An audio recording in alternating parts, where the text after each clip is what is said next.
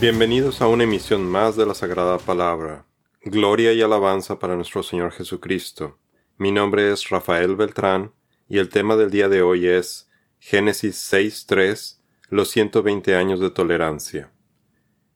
En la misión anterior concluimos que la maldad en la creación de Dios llegó a niveles inimaginables, en donde el hombre recibió ayuda de ángeles caídos para corromper física y espiritualmente toda la carne. Todo esto orquestado por Satanás para impedir el plan de salvación de Dios. Ahora veremos cómo el Señor dictó su juicio contra la humanidad y al mismo tiempo mostró su gran misericordia hacia el hombre dándole la oportunidad de arrepentirse. De esta forma, Dios frustró todos los planes de los ángeles caídos. Entonces el Señor dijo, Mi espíritu no luchará para siempre con el hombre, porque ciertamente él es carne. Serán pues sus días ciento veinte años. Génesis 6.3. Para interpretar este versículo, muchos piensan que se refiere a un anuncio de la decisión de Dios de retirar la influencia restrictiva de su espíritu de la sociedad humana y permitir que la maldad siga su curso completo. Otros piensan que significa que Dios retiraría su aliento vital de los humanos cuando cumplan 120 años, pero no creo que estas interpretaciones sean correctas. Con la ayuda del contexto en este capítulo, en donde previamente vimos que los hijos de Dios o ángeles caídos y las hijas del hombre se reprodujeron y engendraron a seres híbridos en una total transgresión a los mandatos del Señor, y causaron la corrupción de su creación. Después, con el favor de Dios, estudiaremos en los siguientes versículos de Génesis 6 del 4 al 7 que los pensamientos del hombre eran tan solo para hacer el mal lo que nos lleva a entender mejor el significado de este versículo 6.3, muy controversial, y cuyo propósito es introducir el juicio de Dios para acabar con este grado de perversión en el mundo, al acortar la vida de los seres humanos y la de los animales, como veremos a continuación.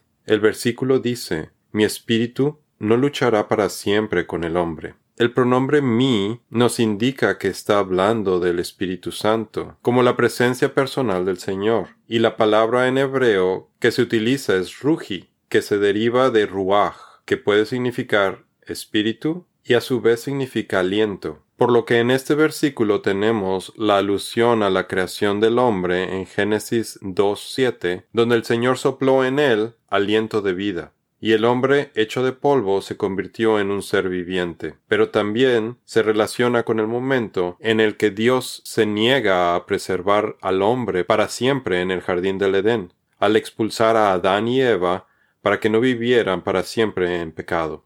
Así que Génesis 6.3 nos habla del juicio que anticipa la destrucción de todos los seres vivos, humanos y animales, que tienen el aliento de vida, ruach. Entonces yo traeré un diluvio sobre la tierra para destruir toda carne en que haya aliento de vida debajo del cielo. Todo lo que hay en la tierra perecerá. Génesis 6:17.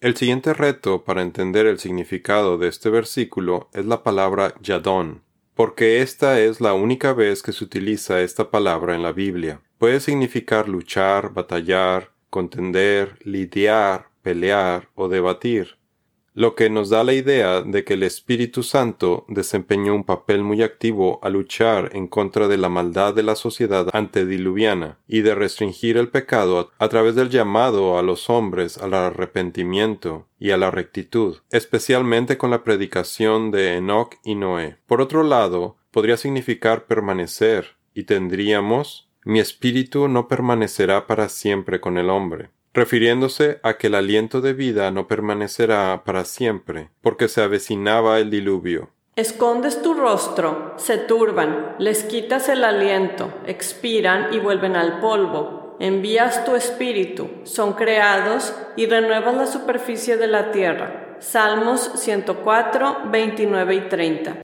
Otra parte del versículo dice, porque ciertamente Él es carne. Génesis 6.3 hace un contraste entre el Espíritu Divino y la carne de los hombres. El hombre sigue siendo un simple mortal, sostenido por el Espíritu de Dios. Pero el énfasis está en la ubicación de este versículo, después del versículo 2, sobre la escena de la relación entre ángeles y humanos. para enfatizar el disgusto divino producto de esta unión prohibida, que es una abominación, una gran ofensa para Yahweh, porque tal unión produjo una descendencia híbrida. Lo que es nacido de la carne, carne es, y lo que es nacido del espíritu, espíritu es. Juan 3:6.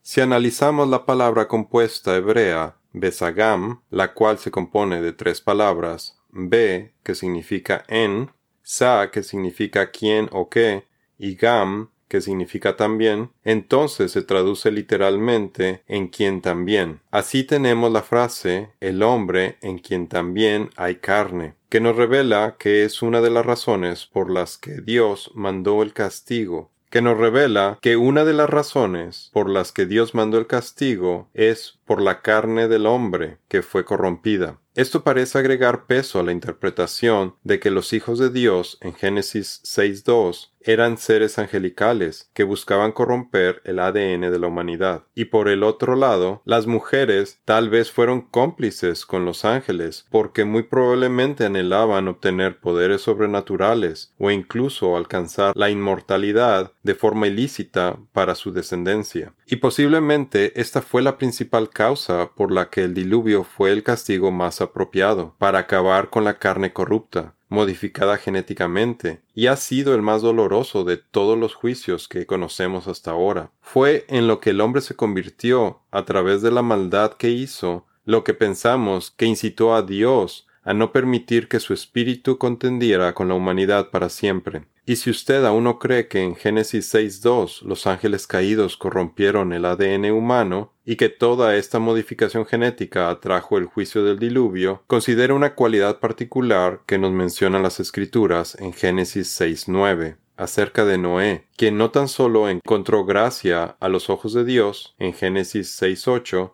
sino que era justo y perfecto en sus generaciones. Aquí nos está hablando que el ADN de Noé era perfecto, no había sido corrompido, su genealogía estaba intacta. Pero veremos más a profundidad este tema, con el favor de Dios, cuando lleguemos a Génesis 6.9.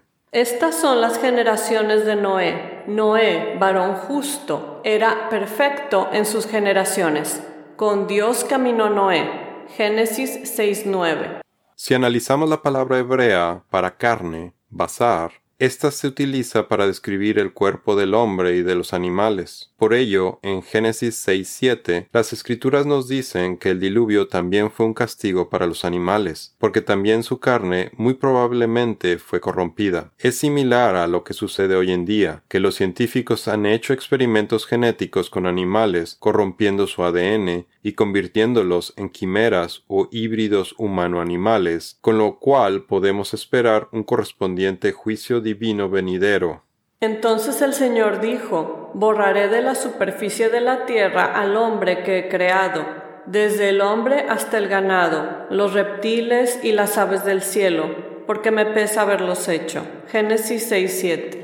Por otro lado, la mayoría de las personas se apresuran a concluir que la principal causa del diluvio fue la maldad de la humanidad, y esto es correcto. No estoy minimizando que la paga del pecado es la muerte. Sin embargo, quiero enfatizar que el primer cargo que está haciendo nuestro Creador es la corrupción de la carne, la modificación genética que ocurrió en toda la carne, tanto humana como animal. Incluso la ubicación de este versículo es un indicador de este delito, porque está después de que hablamos de la unión de ángeles caídos y mujeres, pero antes de lo que resultó de estas relaciones ilícitas, los nefilim. Más adelante veremos que en otras partes del capítulo 6 el Señor presenta otros cargos en contra del hombre en específico, como la perversidad, sus pensamientos de maldad y violencia. Moisés nos menciona en Génesis 6:12 que Dios vio que toda la carne había corrompido su camino. La interpretación más común de este pasaje es que las personas en su maldad se descarriaron. Sin embargo, recuerde que carne abarca aquí también a los animales. Por lo que más bien, y dado el contexto en el que ha estado hablando Dios en este capítulo de Génesis 6, podemos entender que está hablando de una corrupción física de la carne, de la modificación del ADN, tanto en humanos como en animales. La palabra en hebreo que habla de esta corrupción es shahat,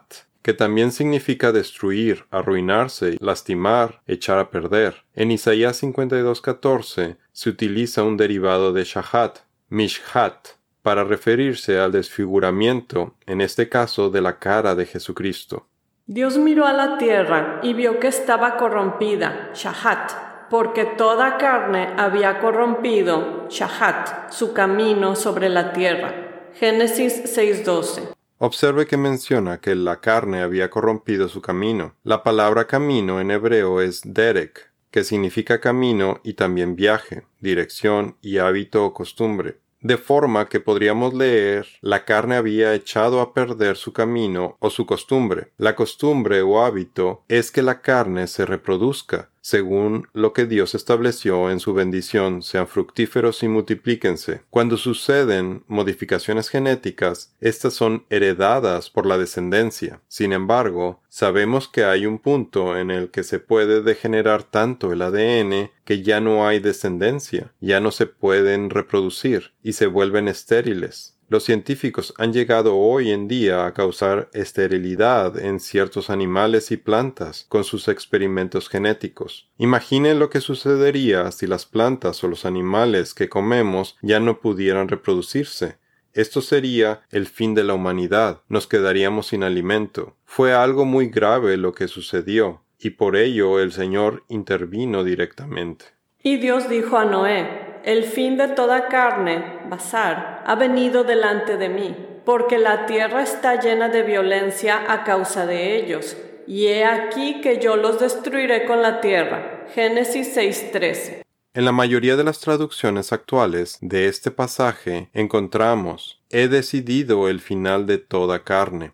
Sin embargo, no encontramos esta palabra de decidir en el hebreo, más bien, la situación del fin de toda carne se presentó ante el Señor. Estamos hablando de un apocalipsis genético que pareciera ser que es a donde se dirige la humanidad hoy en día, como en los días de Noé, mencionados en Lucas 17:26 y en Mateo 24:37, y posiblemente por lo mismo, el Señor vuelva a hacer una intervención directa, en esta ocasión con el juicio venidero y su segunda venida. Regresando al punto de apresurarnos a culpar la maldad humana como la única razón del diluvio, tal vez esto suceda porque en la actualidad la palabra carne, bazar, la relacionamos con la idea de que el pecado reside en la carne. Nos referimos a nuestra naturaleza pecaminosa, que aprendimos del apóstol Pablo en su carta a los romanos porque los que viven conforme a la carne ponen la mente en las cosas de la carne, pero los que viven conforme al Espíritu en las cosas del Espíritu.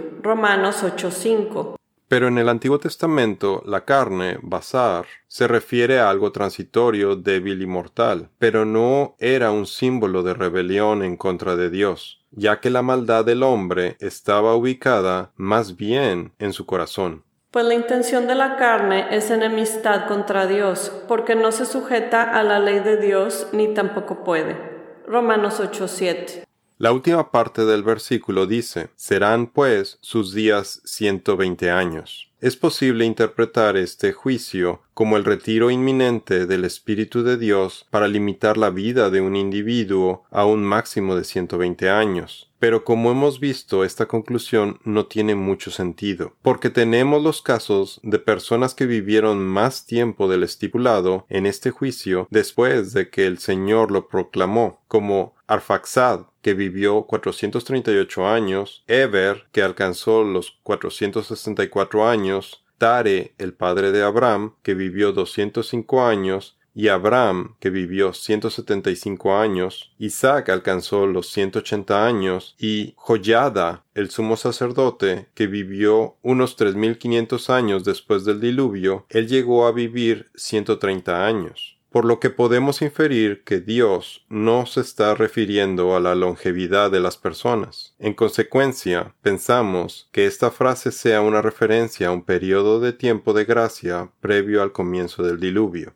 En las traducciones al arameo del Pentateuco, los Targum de Onkelos y de Jonathan, se interpreta los 120 años como un periodo que Dios les dio a los hombres para que se arrepintieran. Y el Señor dijo, Esta generación malvada no se presentará ante mí para siempre porque son carne y sus obras son malas. Les daré un plazo de 120 años, si se pueden convertir. Génesis 6.3 del Targum de Onkelos. Pero, ¿por qué da Dios un periodo de gracia si la carne ya había sido corrompida por los hijos de Dios? Él podría enviar este juicio de forma inmediata, pero las escrituras nos muestran que Dios frecuentemente cancela sus juicios debido a su atributo de misericordia, aunque en este caso Dios anunció lo que parece ser un decreto irrevocable, y la única salvación sería abordar el arca que Noé iba a construir.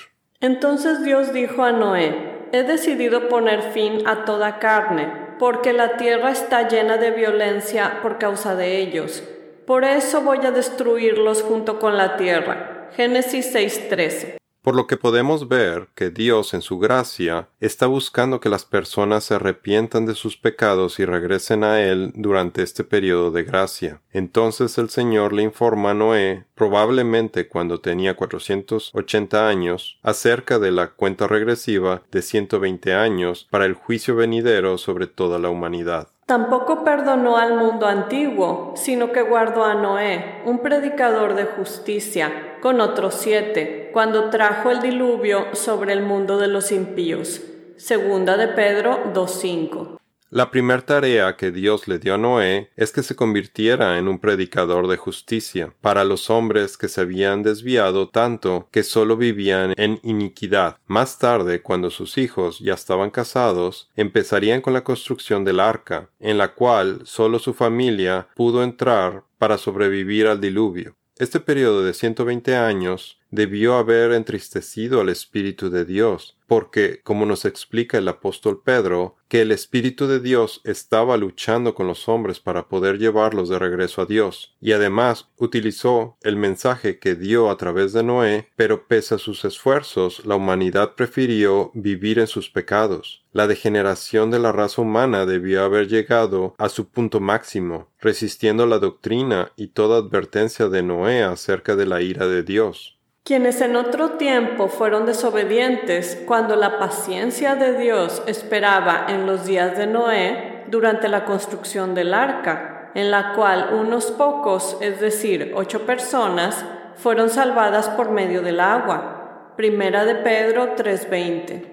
Hoy en día vemos cómo los valores morales en el mundo casi han desaparecido y vivimos en iniquidad, es decir, que vemos el pecado como algo normal. Jesús nos dijo que se avecina la gran tribulación en Mateo 24-21, en donde experimentaremos la peor maldad que nunca se ha vivido desde la creación. Vivimos entre tanta maldad y experimentos científicos que producen aberraciones genéticas, y sabemos que todas estas cosas corrompen tanto a la carne como a la tierra y traen consigo violencia o crueldad, encontramos que la historia se repite con la corrupción de la carne y la violencia en Génesis 6, 11 y 13.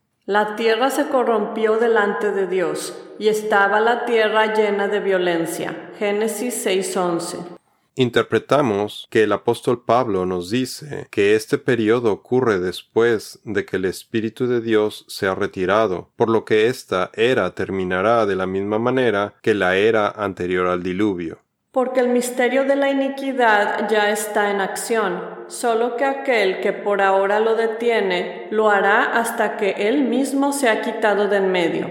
Segunda de Tesalonicenses 2.7. Con esto no estamos diciendo que en ese momento el Espíritu Santo se ha retirado por completo de la tierra, porque esto significaría que todo regresaría al polvo, todos moriríamos. Más bien pensamos que un aspecto del Espíritu de Dios será retirado, quizás alguno o algunos de sus siete espíritus, quien ahora restringen el mal.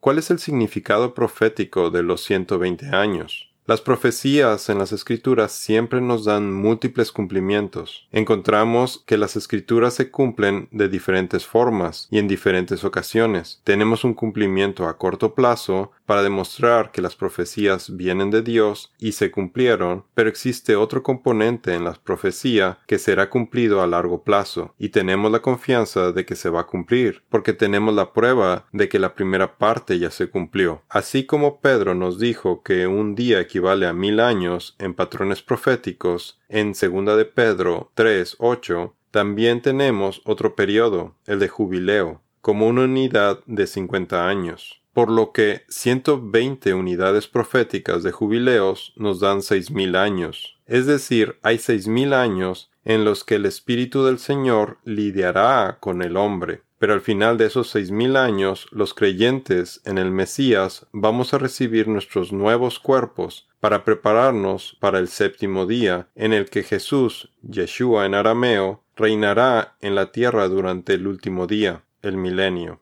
En la siguiente misión veremos esta profecía que engloba los siete mil años de historia del hombre de principio a fin y que viene en Génesis 1. Dice el Señor, que declaro el fin desde el principio y desde la antigüedad lo que no ha sido hecho. Yo digo, mi propósito será establecido y todo lo que quiero realizaré. Isaías 46:10 esto es todo por el día de hoy. Los esperamos en nuestra siguiente emisión. Que Dios los bendiga.